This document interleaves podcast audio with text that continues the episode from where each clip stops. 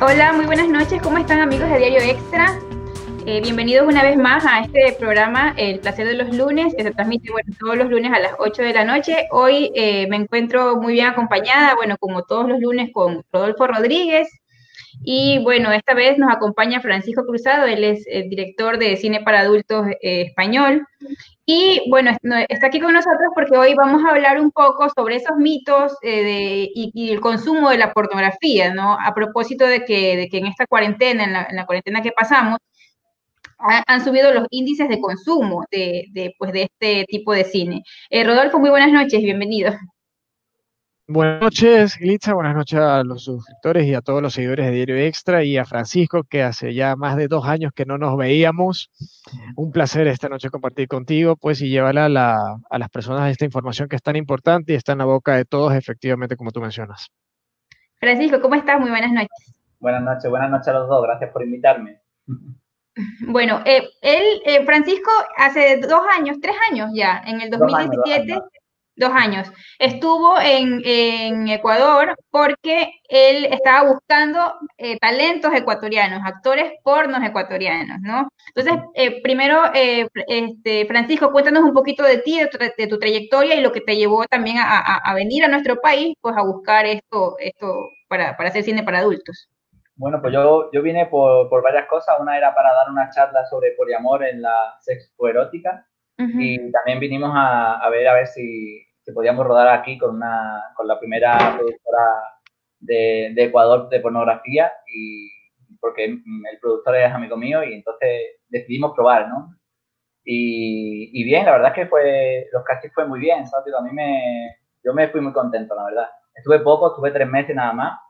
Ahí buscando personas, buscando localizaciones, de todo un poco. Y la verdad es que fue genial. La verdad es que Ecuador me trató genial.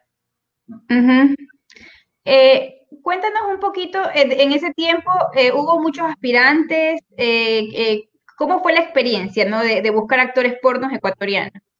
Bueno, la verdad es que muchísima, muchísima gente interesada, pero luego la verdad es que como, como persona empoderada de hacer una, una actuación pornográfica, pues muy poco, muy poca gente realmente vinieron a los castings.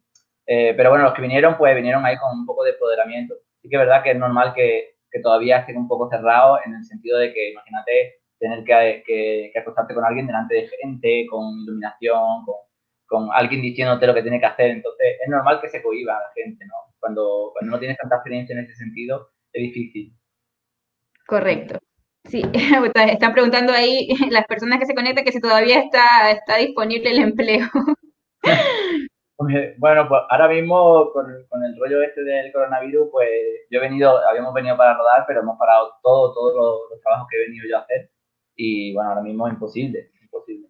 Ya, te voy a preguntar un poquito sobre esto, bueno, sobre, sobre lo que me contabas también de que, de que estás aquí, está en el Ecuador, eh, Francisco, pero lamentablemente por todo esto que está pasando no pudo concretar algunas, algunas cosas, ¿no? Pero primero, primero eh, Rodolfo, Quisiera que, me contaras un poquito sobre, sobre esto, ¿no? Un análisis de qué se debe que, en la cuarentena el consumo de la pornografía, bueno, según, según un sitio eh, eh, de pornografía en Internet, ha subido hasta más del 40% del consumo de pornografía. ¿A qué se debe? Efectivamente, la pornografía se ha incrementado significativamente en esta cuarentena casi que a nivel mundial. El tema radica en una de las cuestiones más polémicas que solemos decir en la parte sexológica, que es que la pornografía se ha vuelto uno de los educadores sexuales por default. Es decir, mucha gente le atribuye a la pornografía la educación sexual. Y tiene parte de verdad y tiene parte de no verdad el asunto. Primero que nada, porque como Francisco sabe, eh, es una película porno. Y una película es una película, no es algo real. hay, hay es ciencia, hay iluminación, hay alguien que te dice lo que tienes que hacer, está todo programado para que salga perfecto o salga de la manera que quiere el, director llevarlo y presentarlo en la pantalla chica o grande. Entonces, la gente lo atribuye como algo real y cuando quieren hacerlo en casa, se llevan la frustración. Yo me acuerdo en esa época con Francisco que nos vimos en Quito y luego nos vimos en Guayaquil eh, que había gente que iba al casting y no tenía ni una erección y no rendían. Y, yo tengo pacientes, y obviamente conozco mucha gente, que dice, bueno, yo soy el macho, yo puedo con 10 mujeres, con dos mujeres al mismo tiempo, a la hora a la hora no puede ni consigo mismo. Entonces, eh, ¿qué sucede? La pornografía en este tiempo de encierro ha llevado a muchas personas a satisfacer su necesidad tanto de deseo sexual como de masturbación, como de recreación y, fantasías, a consumirla por el mismo encierro. Entonces, esto ha generado que en las personas eh, se, se, vuelva mucho más asequible a volcarse a la parte digital.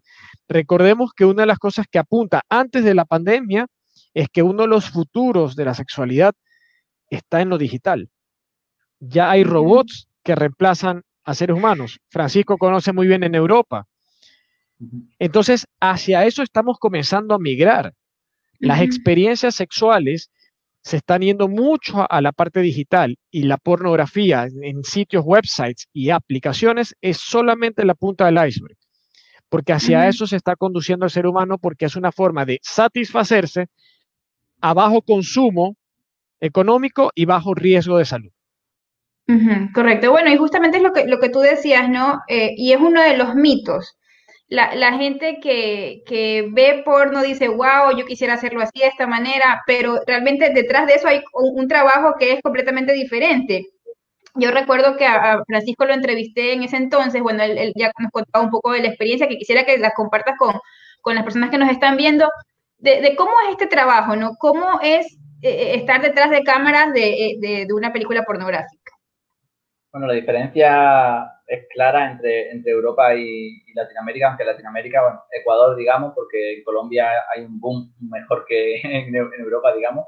Pero sí que es verdad que, que el trabajo es, es, muy complicado, porque el, el, cine, lo que hacemos allí en Europa, allá hay muchísimos actores, tú dices que eres un, un actor así, que eres una actriz así, y ya, ya, tienes, ya no tienes que hacer casting, hay directamente hay, un elenco gigante de, de, actores. Entonces aquí lo que hemos venido es un poco a crear eh, esos nuevos actores de, ecuatorianos. Nosotros queremos ecuatorianos. Ya que estamos en Ecuador, quería también buscar organizaciones ecuatorianas. Y es tan complicado como, como que primero te tienes que empoderar de ti mismo, tienes que actuar. No es solamente, por ejemplo, mucha gente que venía al casting venía pensando mucho en, follar directamente, querían follar.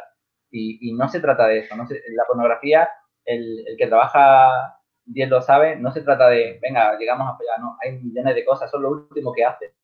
Eso es lo último que hace. Tienes que tratar un poco, sobre todo, em, yo por ejemplo intento tratar un poco más de erotismo, más de sensualidad, no tan, no tan directamente todo, todo el mundo desnudo ahí.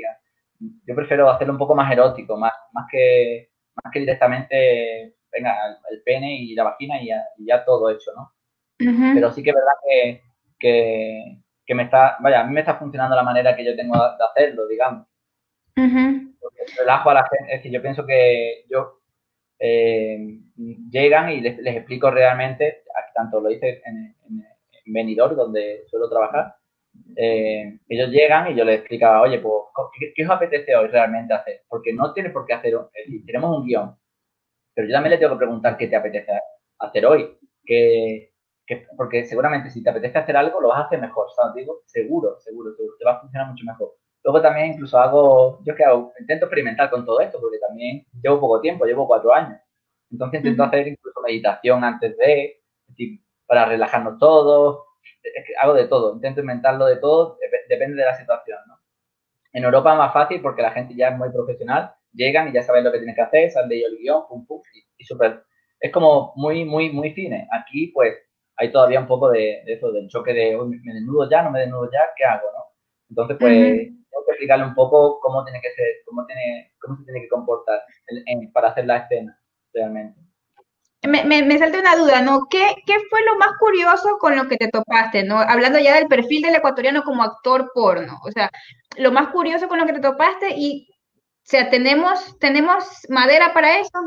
Sí, sí, sí, sí, muchísimas. La gente está, vaya, por ejemplo, voy, a hacer una anécdota, me van a pegar y todo, ¿no? Ojalá me esté viendo el chico que, que vino porque quiero rodar con él, de hecho tenía pensamiento de rodar hace años con él, pero bueno, ya no se puede. Eh, un chico muy normal, es decir, que tú lo ves por la calle, un chico muy canijo, eh, muy, digamos, nada dicharachero, muy callado. Bajo perfil, bajo perfil, como le decimos. Ah, sí, sí, de lo que jamás te esperaría. Increíble el chico, ¿eh? cogió a la chica, le dieron, la tiró, la chica voló, cayó, le hizo de todo. Es decir, el tipo hizo todo lo que le dije y más. Es decir, yo me quedé, yo me quedé diciendo todo esto. Yo no lo he visto esto en Europa. Es decir, fue impresionante, impresionante. Oye, la, chica luego cuando siempre que terminaba algún chico, yo le preguntaba a la chica, oye, ¿qué tal? ¿Qué te ha parecido? ¿Cómo te ha tratado?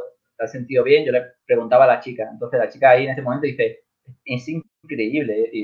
La chica estaba alucinando, la chica era colombiana. En este, eh, la chica era colombiana y me dijo, wow, impresionante. Nadie se lo creyó, ni, ni los productores, ni, nadie. Fue increíble.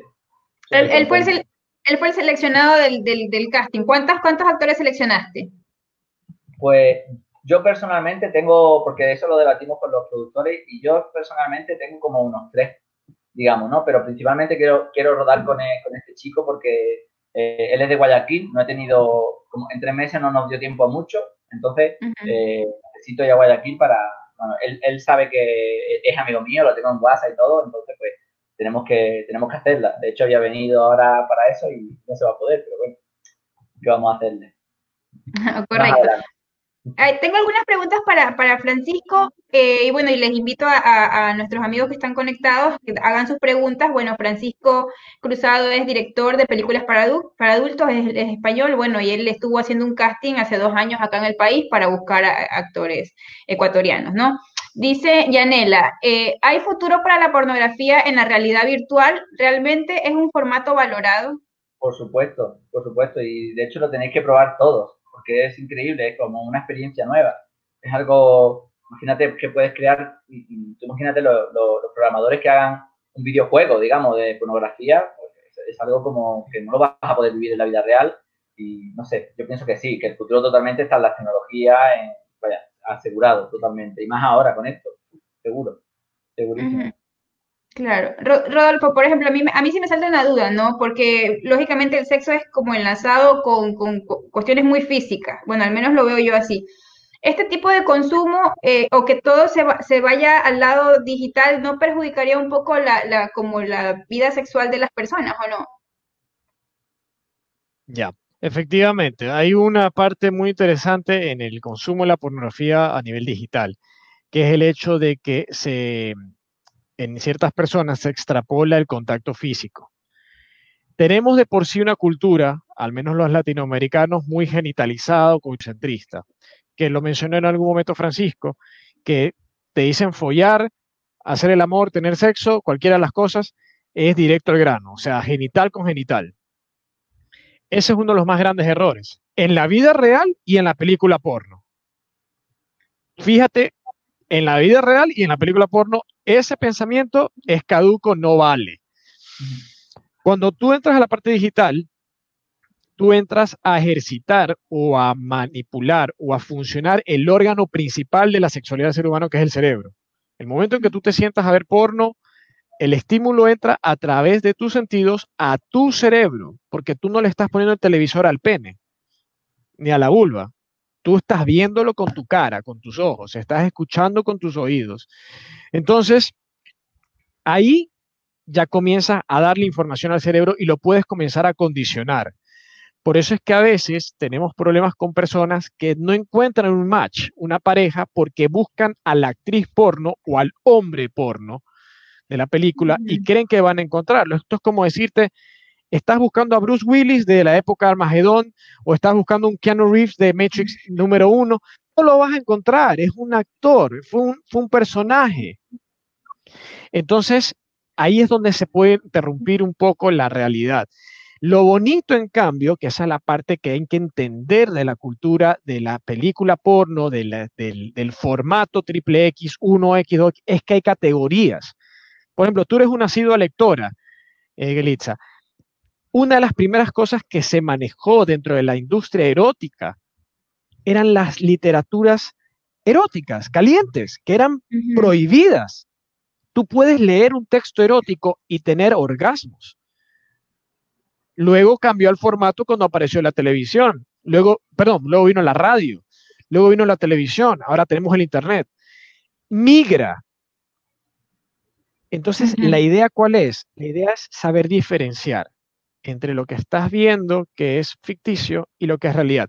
Uno puede usar una película porno y aplicarla a la realidad como una fantasía. Ejemplo, la categoría eh, colegialas. Dices, claro, mi mujer tiene 40 años, ¿qué colegiala va a ser? Pero le pones una faldita de colegio, cuadritos, le pones un uniforme, y dices, eres colegiala y yo soy el profesor. Y hago el rol. Es una fantasía sexual llevada a un contexto que te da la industria porno. Ahí se vuelve algo bonito. ¿Sí te das cuenta cómo puedes jugar con los contextos? Bueno, por ahí va el asunto justamente de diferenciar. Por eso es que cuando los pacientes dicen, yo eh, pongo la película porno y le hago lo mismo a mi pareja, no se lo cree nadie, porque no eres actor porno ni eres actriz.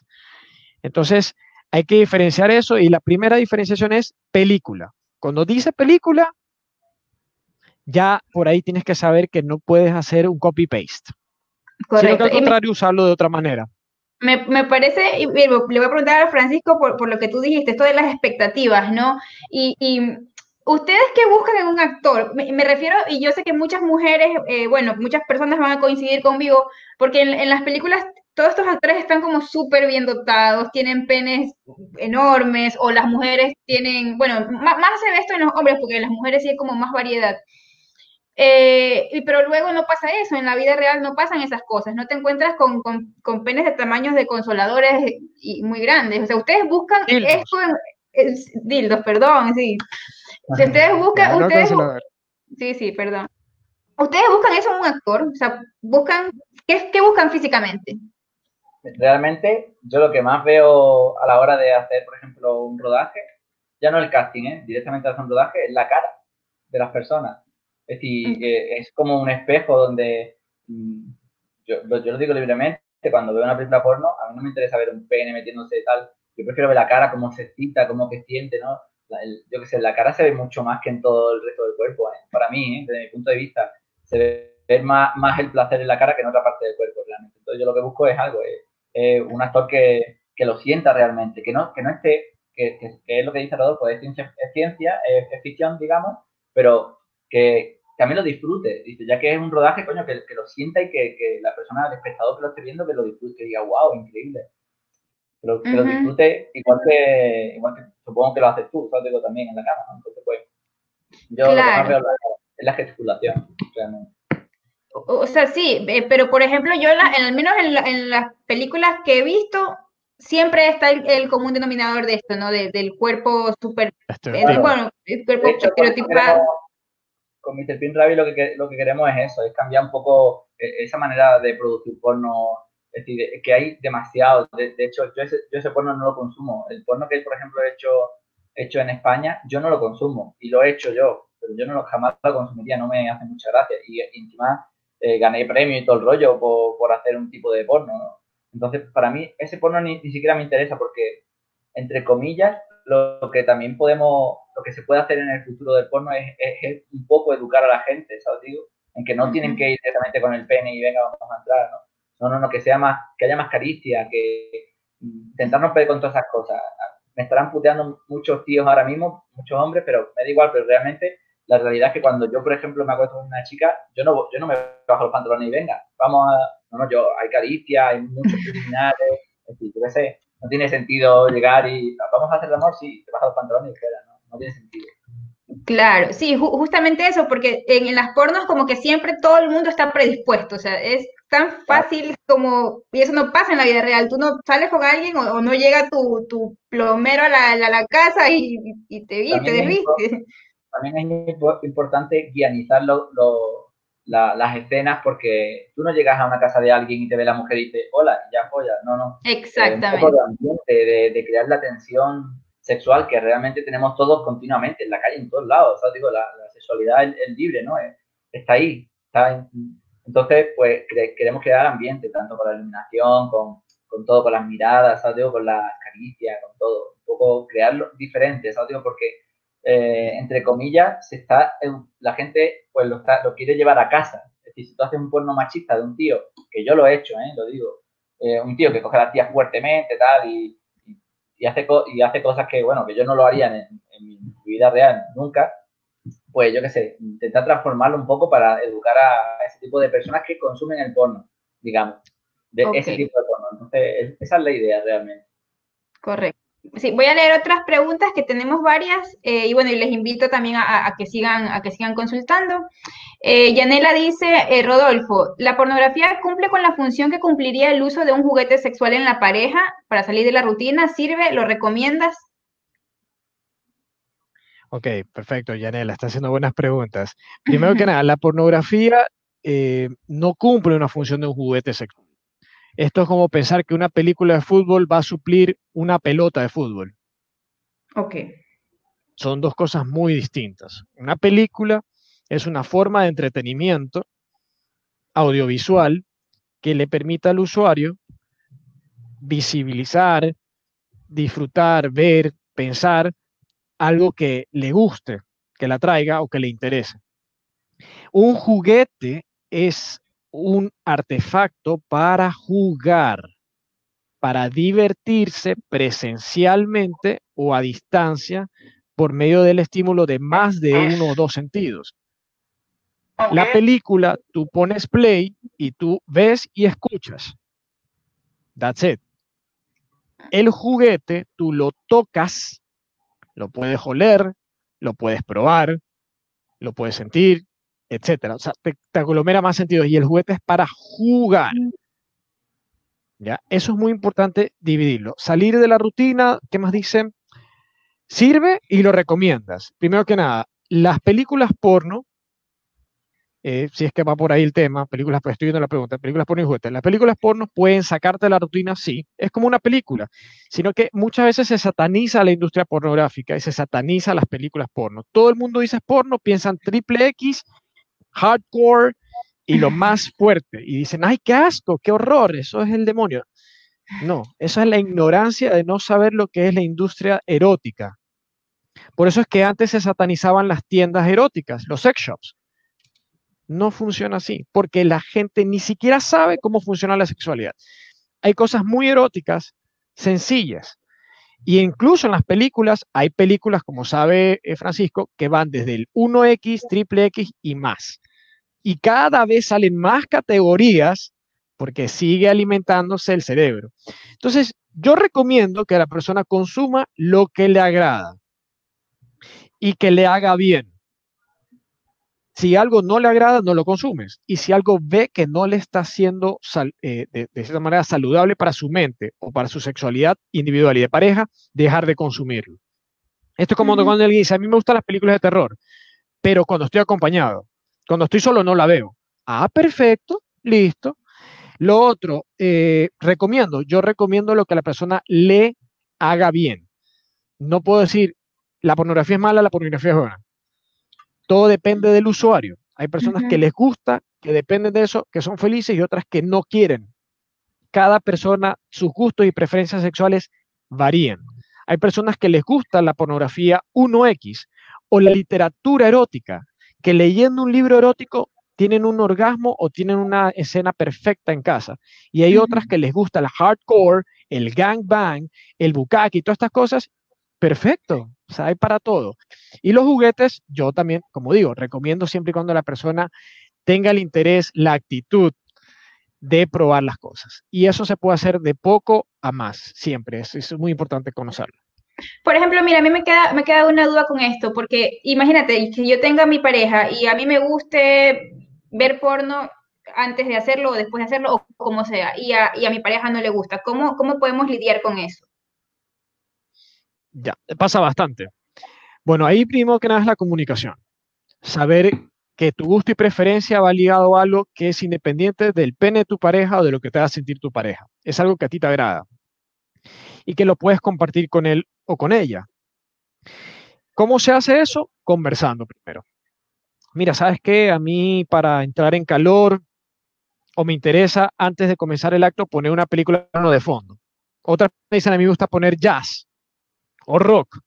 Bueno, a mí me gusta poner porno. Te estoy poniendo un ejemplo. De pronto hay personas que dicen, me siento aludido, porque entonces tú tienes que ver ese hombre o ver esa mujer para tener una erección o excitarte para estar conmigo. Se pueden sentir ofendidos o amenazados. Por eso es muy importante saber primero y explicarte qué, por qué necesitas ese estímulo, qué te genera y qué tan importante es que la otra persona también lo consuma contigo. Porque eso sucede bastante. Ahora, hay una línea patológica, sí. Hay personas que, por ejemplo, dicen, yo si no pongo una película porno, no se me para con mi pareja. Ahí es un problema. Ok.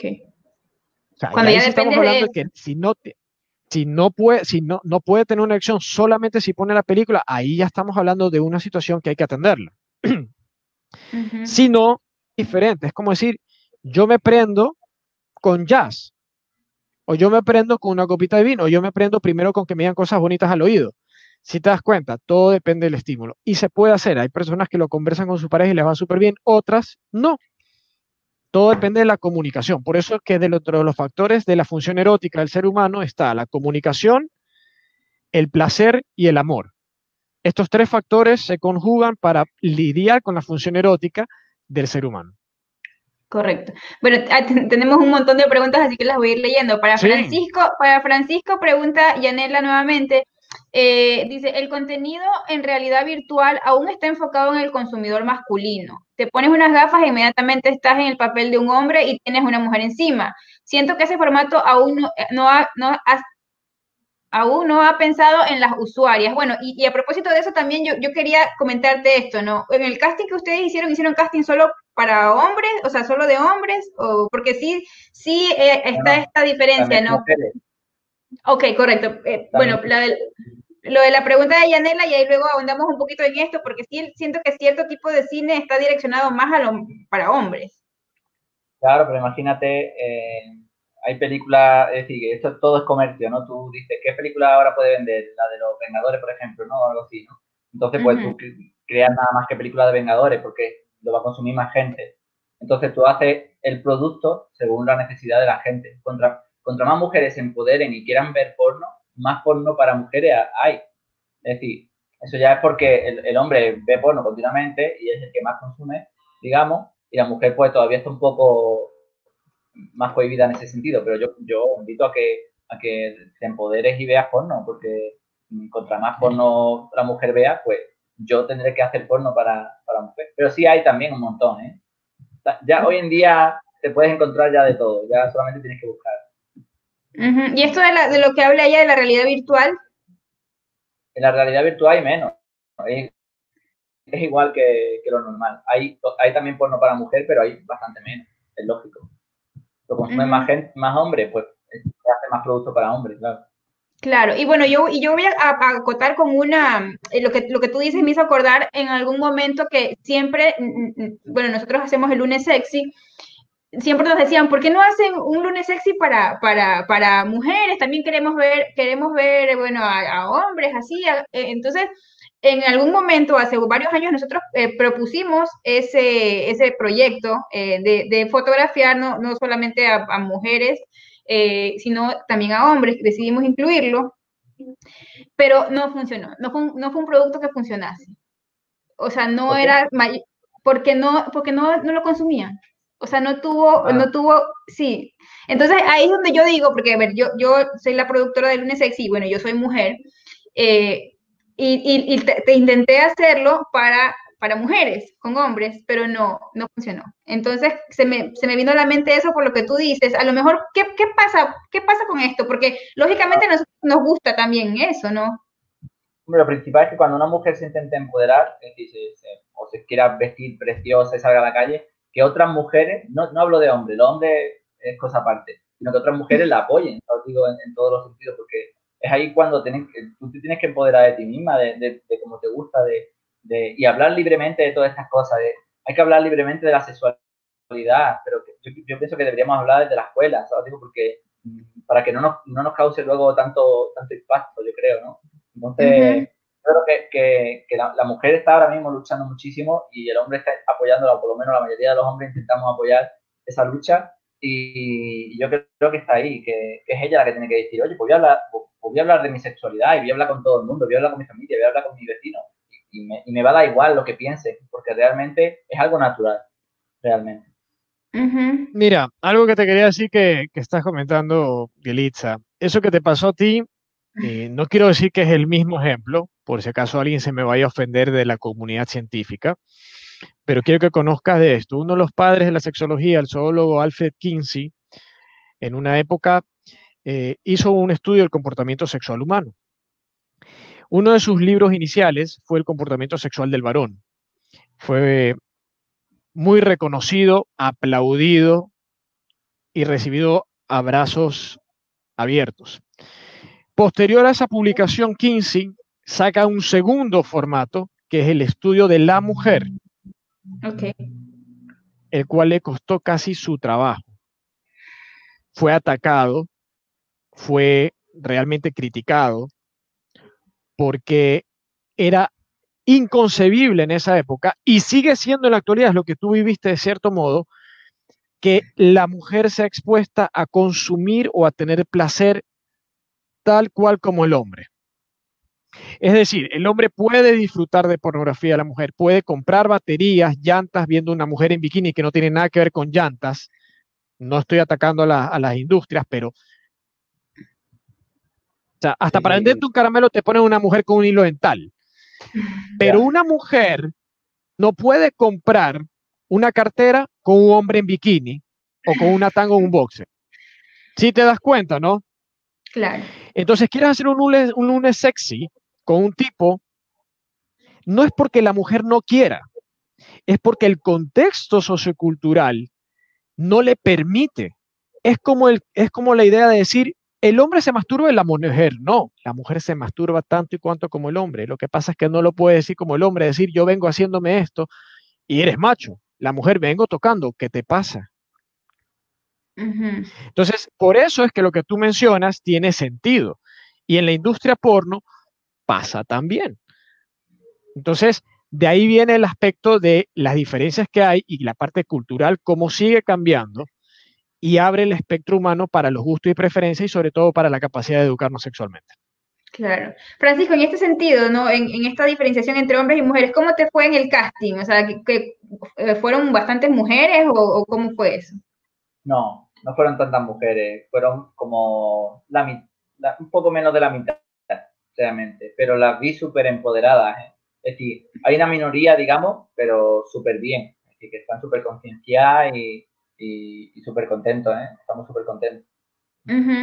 ¿Y qué tal su rendimiento como actrices porno? Bien. Genial, genial. Pues casi, casi, para mí, desde mi punto de vista, casi mejor que el del hombre. Es decir, más empoderada que el hombre incluso. De todas maneras, tengo que decir que el, el ser actor porno es más difícil que ser actriz porno. ¿Por qué?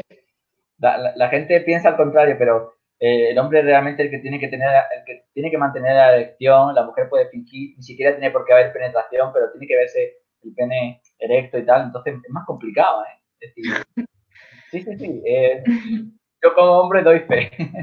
yo tengo que mantener el pene erecto directamente, ¿no? La mujer puede fingir todo el rato. ¿Y cómo? Ah, bueno, te voy a preguntar eso específicamente. ¿Cómo lo hacen? Porque, bueno, me imagino que lo que, lo que se ve, tú ves, qué sé yo, 20 minutos, 30 minutos de una película eh, porno, ¿no? Pero en la grabación es mucho más. O sea, ¿cómo, cómo hacen los actores para mantener una erección? Realmente lo que se intenta es, directamente cuando él tiene la erección, hacer todo el rodaje directamente, ¿no? El hombre, si yo, si no me equivoco, que me, que me corrija Rodolfo, el hombre puede tener hasta cuatro horas de, el pene erecto, cuatro horas, pero yo creo que puede tener hasta problemas. no sé si estoy seguro, pero creo que era eso, cuatro horas. Entonces, en cuatro horas da tiempo a rodar muchas cosas. Entonces, da tiempo realmente. Con tu momento de respiración, es decir, no todo es penetración, sino con tu momento de respiración, de trabajo, es un músculo igualmente, entonces tienes que trabajarlo. Ojo, el músculo no está en el pene, ojo, por si acaso no vayan a creer que es un músculo el pene. Ahí está, no, no, mejor corregirlo que si no.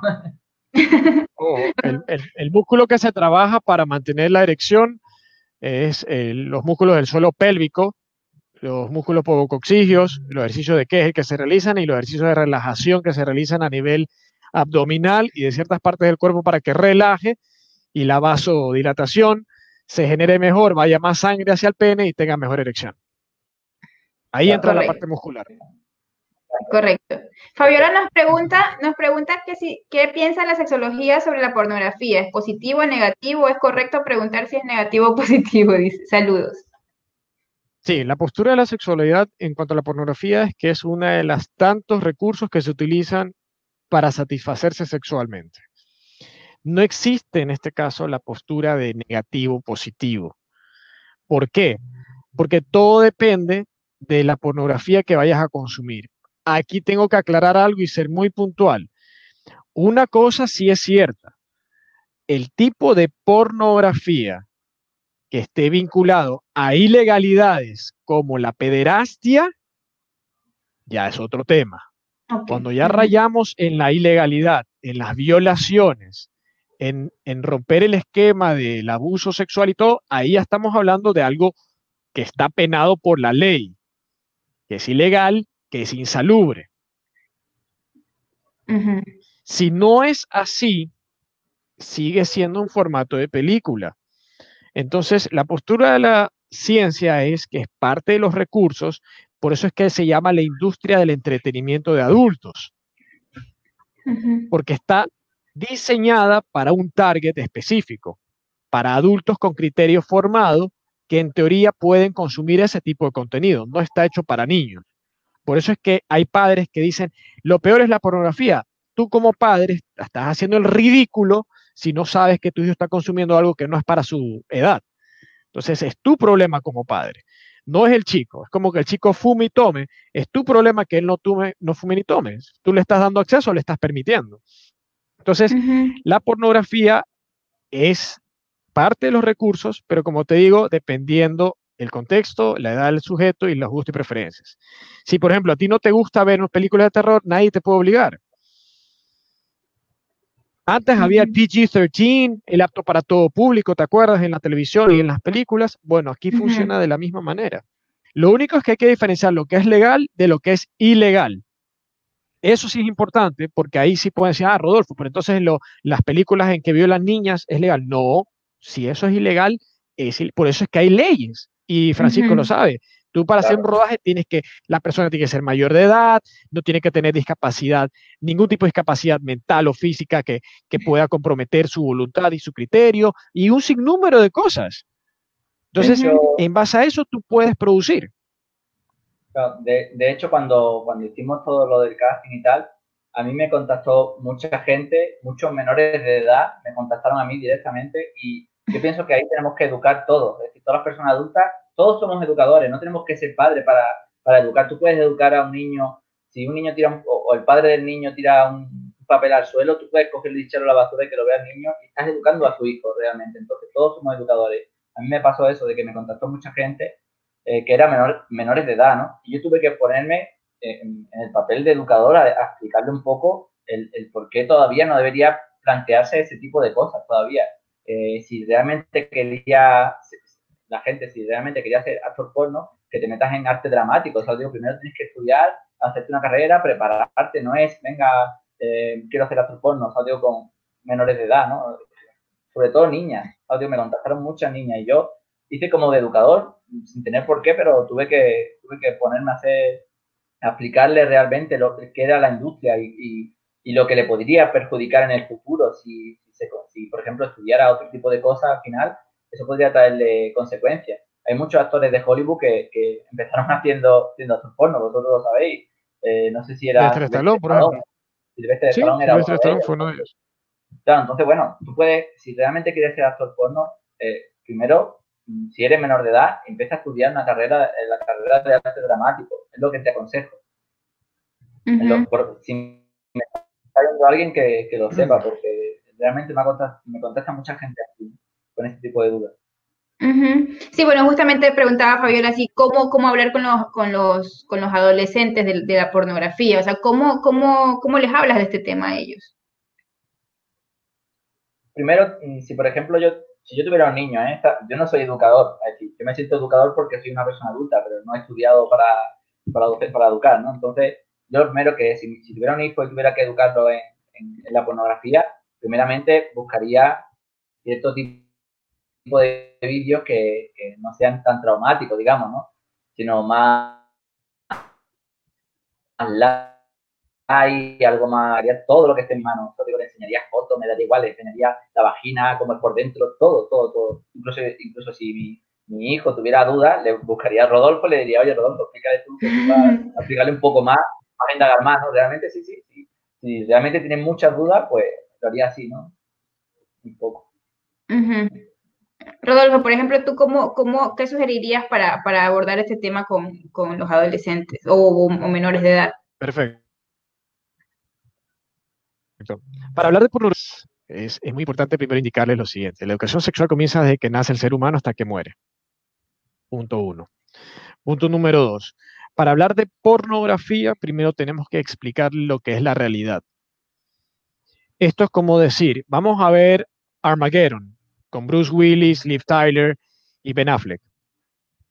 Y la persona que va a ver la película en su vida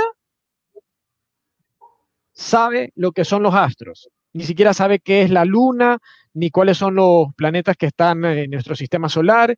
Entonces dice, ¿a dónde van? De la Tierra. ¿Hay planetas fuera de la Tierra? Primero te enseño cuál es el sistema solar, lo que hay, y luego cuando ves la película, ah, la luna, ah, tal cosa, ah, un asteroide, ah, aquello, ok, tiene sentido. ¿Sí me explico? Es decir, el aspecto de que primero le des la realidad y luego le des la película, el entretenimiento. De esa manera el cerebro interpreta y como somos inteligentes, dice, ok, ya sé la realidad, ya sé lo, lo que es cierto, ahora puedo ver algo o puedo entender que hay gente que ve eso, que es entretenimiento y que es ficción. Y que eso se consume a partir de ciertas edades y que hay categorías que son para diferentes personas.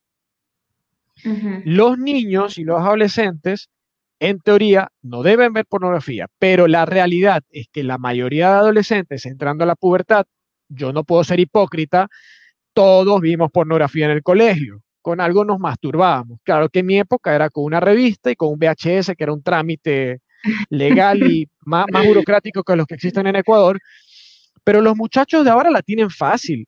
Cogen su celular y se ven una en HD sin pagar un centavo. En mi época era un trámite. Pero, pero, era una forma de satisfacerse. Entonces, lo importante es educar en tiempo y forma y primero que nada, como digo, decirle lo que es real, cómo funciona el hombre, cómo funciona la mujer, más allá de la erección es cómo funciona acá arriba la mente para poder nutrirse de un entretenimiento, es decir, de una película. Ok, correcto. Yo tenía, tenía una duda, bueno, de, algo que estaban hablando del perfil del, actor o la actriz porno. ¿Cuál es, ¿Cuál es el perfil? ¿Nos puedes detallar qué se necesita para ser actor porno o actriz porno? Por es a mí la pregunta, ¿no? A mí realmente eh, yo no veo un perfil, no tengo un perfil directamente en la, en, mi cabeza que diga, este es exactamente el perfil, sino yo creo que, que, lo más natural posible. No tiene por qué tener la teta operada o tener unos abdominales increíbles. Yo creo que tiene que ser una persona mm, común y corriente. No tiene por qué ser, yo qué sé, para mí, por ejemplo, yo consumo porno y consumo el, el, porno amateur. Me encanta, ¿sabes? jamás vería una película porno eh, con las tías súper maquilladas, no, no, me, no me cita. Realmente no me interesa nada me gusta más el amateur, las personas normales, las personas reales, realmente. Entonces yo busco algo así, ¿no? Busco algo, la gente que ha tenido dudas, oye, pues yo estoy yendo al gimnasio, no, no, no me interesa realmente, me interesa después lo que hagas tú como actor. ¿Y, cuestiones, cuestiones no físicas? Eh, tú dices intelectuales. Mm, Hombre, principalmente tiene que conectar un poco conmigo. Yo por eso siempre, antes de hacer la escena o antes de hacer el casting, antes de cualquier cosa, me siento a tomarme un café y hablo y, me conecto mentalmente. Es muy, es muy pragmático todo lo, que, lo que hago porque yo necesito saber, necesito coger toda la información posible de esa persona para que cuando vayamos a hacer la escena eh, a mí me sirva eh, y no... Me ha pasado a veces de que alguien ha venido y, no le ha interesado realmente actuar, ha cogido a la tía, ha hecho cosas y he dicho yo, este tío está mal. Es que este tío no ha entendido absolutamente nada de lo que le he explicado antes de. Y eso es lo que no, necesito. A veces me ha pasado, ¿no? De que le he explicado mucho rato lo que yo quería, lo que yo quería, y cuando lo ha hecho, no ha hecho nada bien. Es decir, era como, oye, que, que no has venido a follar. Otra vez te lo, no, no, está, no, no quiero eso. Entonces, pues, pues eso, yo quiero a alguien, alguien normal que tenga, que tenga los pensamientos un poco parecidos a los míos, ¿no? Fíjate que ahí hay un factor dentro del perfil del actor o actriz porno que es muy importante. Y te voy a poner un ejemplo de la industria pornográfica. Ron Jeremy. Francisco de Ley que lo saca, no sé Gelitza. Ron Jeremy no es el prototipo de hombre perfecto. Él era muy famoso en la época de los 90. El tipo tiene barba, tiene cabello largo, crespo y una panza cervecera. Y el tipo era una gran estrella porno. ¿Y qué pasa? No era el prototipo de hombre perfecto, musculoso, espectacular, pero el tipo tenía una actitud, como le dicen acá en Guayaquil, una rechera o una forma de tener un performance sexual en cámaras tan impresionante que era increíble y era muy contratado. Eso rompía el esquema de esa época y lo sigue rompiendo. Hay otro que es el niño polla, eh, no me acuerdo ahorita el nombre real, pero que también es un Jordi, exacto, que es un muchacho delgado que no es musculoso, también rompe ese esquema, pero por su, no solo por el miembro, sino por su forma de actuar y de presentarse, capta la atención y lo vuelve un producto para la industria erótica, para la industria del entretenimiento adulto. Entonces, si queremos usar ese ejemplo del perfil del actor porno o la actriz porno, yo te lo puedo pasar a la realidad. A veces los mejores amantes o las mejores personas en la cama son las que menos te imaginas. No necesitas ser un 50 sombras de Grey con camisa, con, con todo el dinero y un cuarto rojo para decir yo soy bueno en la cama. Eso es chiste. Eso es película. Tú con tus manitos y tu lengua puedes hacer maravillas y sin un pene. Más se refleja todo en la actitud. Por eso es que el órgano que maneja la sexualidad es el cerebro. Entonces, ahí está todo. Tengo otra, otra pregunta. ¿Se podría considerar a las personas que consumen pornografía como boyeristas, ya que de cierta forma le gusta observar a terceros teniendo sexo? No necesariamente vamos a poner de boyeristas a todos. Boyerismo es otro tipo de práctica. Acá estamos consumiendo eh, una película. Estamos viendo en televisión, en la pantalla. Boyerista tienes que ya tú asomarte una ventana, comenzar a buscar, a ver. Es diferente el contexto. Es muy diferente el contexto. Es un consumo distinto. Entonces, no necesariamente van a ser boyeristas todos. Si lo vemos desde esa perspectiva, no. Porque si no, imagínate, tuviésemos todos algún tipo de parafilia tan fuerte, no, no, tampoco funciona así. A propósito de eso, Francisco, tú dices que tienes cuatro años como, como metido de lleno en la industria de la pornografía, del, cine para adultos, ¿verdad? Claro, porque yo realmente me dedico a audiovisuales, no solamente hago pornografía. Entonces, pues, un poco, es decir, llevo cuatro años solamente en la, pornografía. Y, y, de hecho, el año que, el año que viene, se, supone que este año, aparte de rodar porno, íbamos a buscar localizaciones para hacer una película de ciencia ficción, nada que ver con la pornografía ah, ok. Te iba a decir, ¿cómo fue esa experiencia, no? De, de, de, de pasar a, hacer cine para adultos en, en, el plano tuyo visual. O sea, ¿te, causó algún impacto o, no? No, porque yo realmente soy bastante liberada mentalmente. Yo, mi, yo, por ejemplo, hace el verano pasado, yo en, en, Málaga, en las playas de Málaga, yo me voy con mi hermana y madre desnudo en la playa.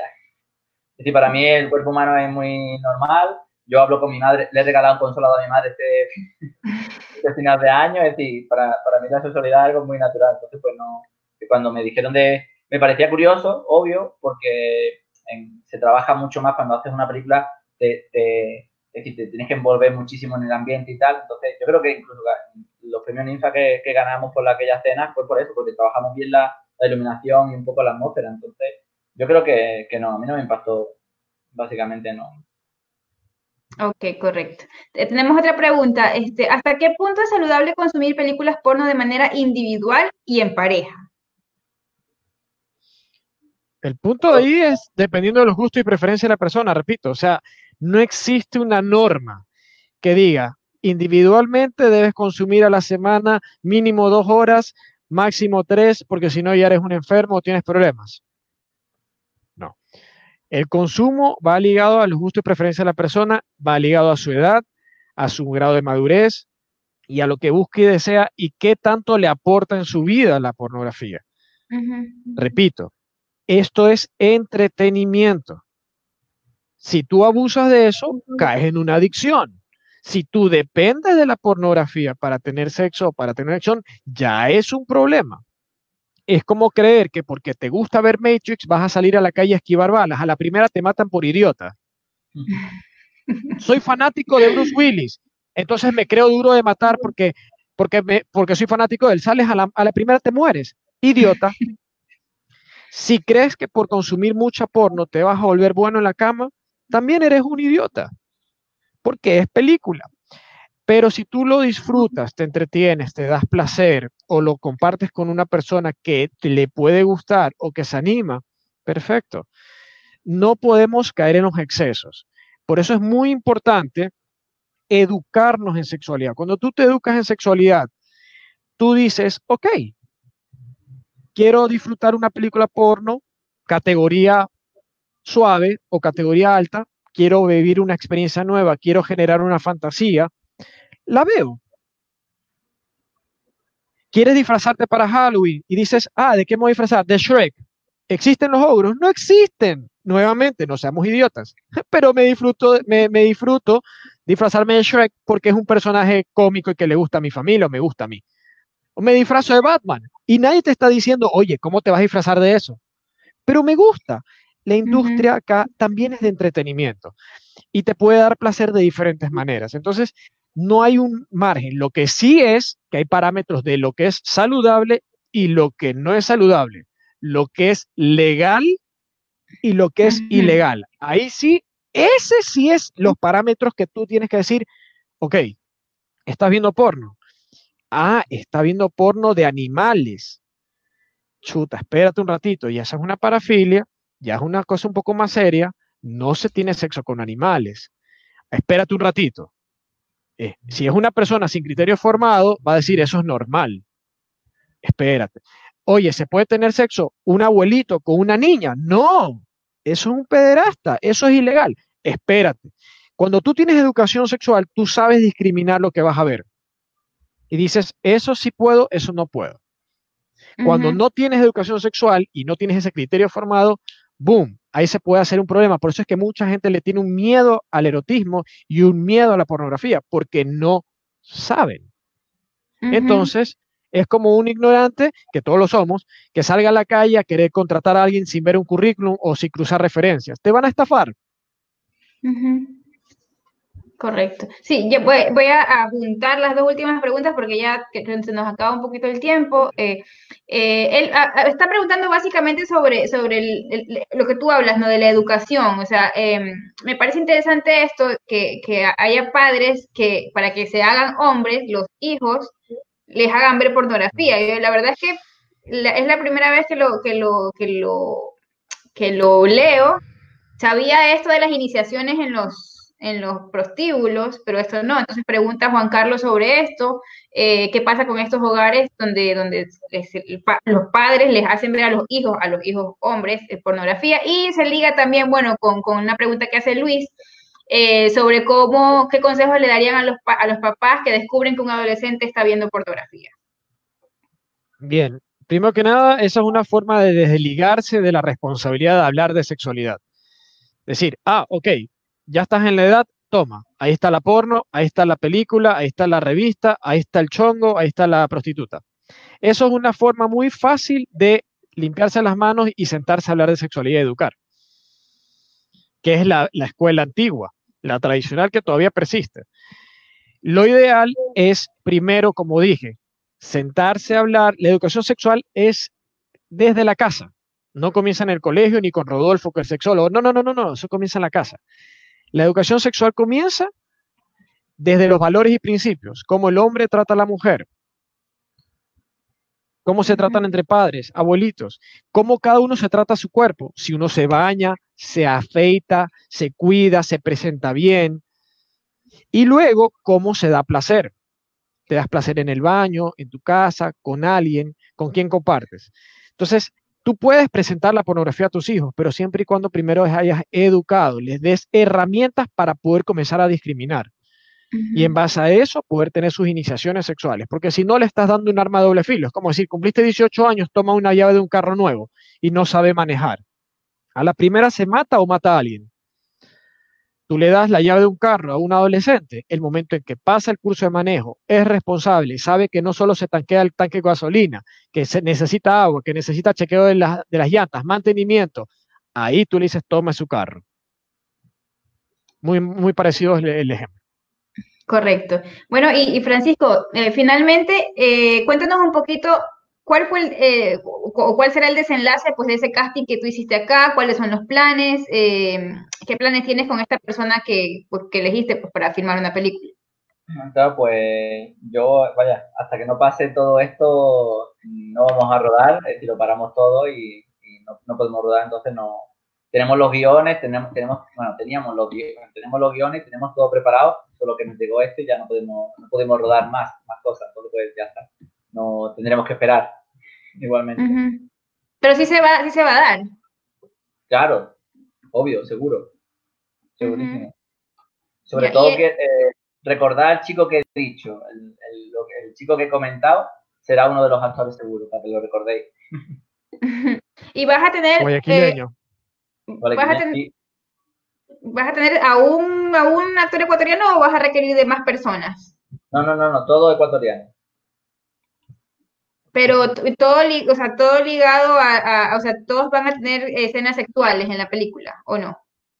Mm, sí, claro, obvio. Mm, ya, correcto. Eh, algo más que, que, te iba a preguntar. Eh, ¿Esta película va a ser eh, rodada aquí en el país, en Ecuador? Todo, sí, aquí. ¿Y cómo así elegiste ¿Cómo? ¿Cómo así elegiste, elegiste el Ecuador? ¿Por qué dije? Porque es precioso, ¿sabes? Digo, yo cuando, cuando vine aquí dije esto es maravilloso. No solamente, te digo, eh, la película que queríamos rodar, que era que de, ciencia ficción, la quiero también rodar aquí, porque me parece un lugar precioso, que todavía desconozco muchos sitios. Rodolfo pudo enseñarme un poco de, de, de Guayaquil, yo me acuerdo, pero necesito ver todo, necesito todavía ver muchas cosas aquí. Ya, correcto, correcto. Eh, bueno, ya modo de, conclusión, este, nos quedan pocos minutos. Eh, me, gustaría que reflexionáramos un poco sobre eso, ¿no? Sobre el consumo de la, pornografía, bueno, sobre los mitos que hay. Eh, ustedes, como conocedores, ¿qué, ¿qué, es lo que recomiendan? ¿Qué es lo, a lo que le instan a los consumidores de, de pornografía, ¿no? Yo creo que todo, es decir, si tú tienes una buena educación, mm, vas a saber qué, tienes que consumir realmente. Es decir, una persona que, vaya a ver otro tipo de, lo que ha dicho él, lo de la zoofilia y todo eso, es una persona enferma que no está educada realmente. Esa es mi opinión, vaya. Eh, si tienes buena educación desde, desde el colegio y desde tu casa, no tienes ningún problema, puedes consumir lo que a ti te apetezca realmente. Rodolfo. Sí, efectivamente, la cuestión de la, pornografía, como te digo, es un tema variado. La industria eh, del entretenimiento adulto tiene una cantidad de, de alternativas, de menú, de categorías que cada vez crece más. Antes tú veías dos, tres, cuatro categorías, Francisco lo sabe, ahora tienes decenas de categorías. Le das clic y te baja un pogotón. Ahora están acrónimos. MILF. Dicen, ¿qué es MILF? ¿Es leche? No, ya, bueno, hay muchas categorías y todo eso surge. Entonces, lo ideal es que tú tengas educación sexual. Esto es como decirte, oye, Gelitza, ¿qué tipo de película te gusta ver en el cine? Te voy a invitar al cine. Pues no sé. Y entonces, si no sabes, entonces yo tengo que averiguar y, y, llevarte a ti a saber, ¿te gusta reírte? ¿Te gusta llorar? ¿Te gusta asustarte? Ah, bueno, si me lo pones de esa manera, a mí me gusta mucho reírme. Entonces vamos a probar con la categoría comedia. Te voy a llevar a ver una comedia. La ves y dices, oye, me gustó, me enganché. Entonces, de aquí en adelante vas a comenzar a probar la categoría comedia. En la pornografía, no todo es triple X, que nuevamente repito, la gente sataniza, cree porno. Dios mío, pecado 3X. No, también hay la erótica, la 1X, la 2, la literatura, la soft. Hay películas de Hollywood ganadoras de Oscar y que tienen escenas sexuales explícitas y nadie dice porno. Titanic tiene una escena caliente donde hay sexo Obviamente no es primer plano, pero es una escena altamente erótica. y que está dentro de ese contexto, pero ahí nadie la sataniza. Entonces, fíjate cómo tenemos esa dualidad y toda esta hipocresía, satanización y todo radica en un concepto básico, educación sexual. Cuando tú sabes las categorías y conoces, tú tienes la capacidad de decir qué quiero consumir y qué no, qué me conviene y qué no. Si sé de leyes, sé lo que es ilegal y lo que es ilegal. Nadie se va a meter con una niña a tener sexo si sabe que eso es ilegal. Y el que lo hace sabe a lo que se va a enfrentar. Entonces, esto parte con siempre lo que decimos, educación sexual. Tú das eso y tienes para escoger. Correcto. Perfecto, bueno, se nos acabó el tiempo. Francisco, eh, muy agradecida que nos hayas acompañado en este programa. Eh, eh, pues te deseamos que, que, te vaya muy bien, sí, que te vaya muy bien y, que nos, nos avises cuando, cuando empiecen lo de las grabaciones de la película. Por supuesto, por supuesto. Correcto. Correcto, ya nos estamos despidiendo, Rodolfo. Nos vemos el siguiente lunes entonces. Así es, yo me estaba despidiendo también por Facebook. Muchísimas gracias a todos. Francisco, un placer nuevamente verte después de tanto tiempo. Así que te deseo que te vaya lo mejor aquí en mi país. Te veo desde que te quedaste en la cuarentena al llegar acá. Sé que te están tratando súper bien y que, bueno, pues todo funcione excelente. Muchísimas gracias a ti, Gelitz, y a todos los seguidores de Diario Extra que nos han acompañado esta noche por sus preguntas. Creo que están afinando muchísimo más sus inquietudes. Los felicito. Este es un espacio serio, un espacio también de entretenimiento donde vamos a darles información y conocimiento. Así que por mi parte, muchísimas gracias y excelente lunes. Así es, muchas gracias a todos quienes vieron el, el programa y les mandamos un fuerte abrazo. Nos vemos el siguiente lunes también. Hasta luego. Adiós. Chao.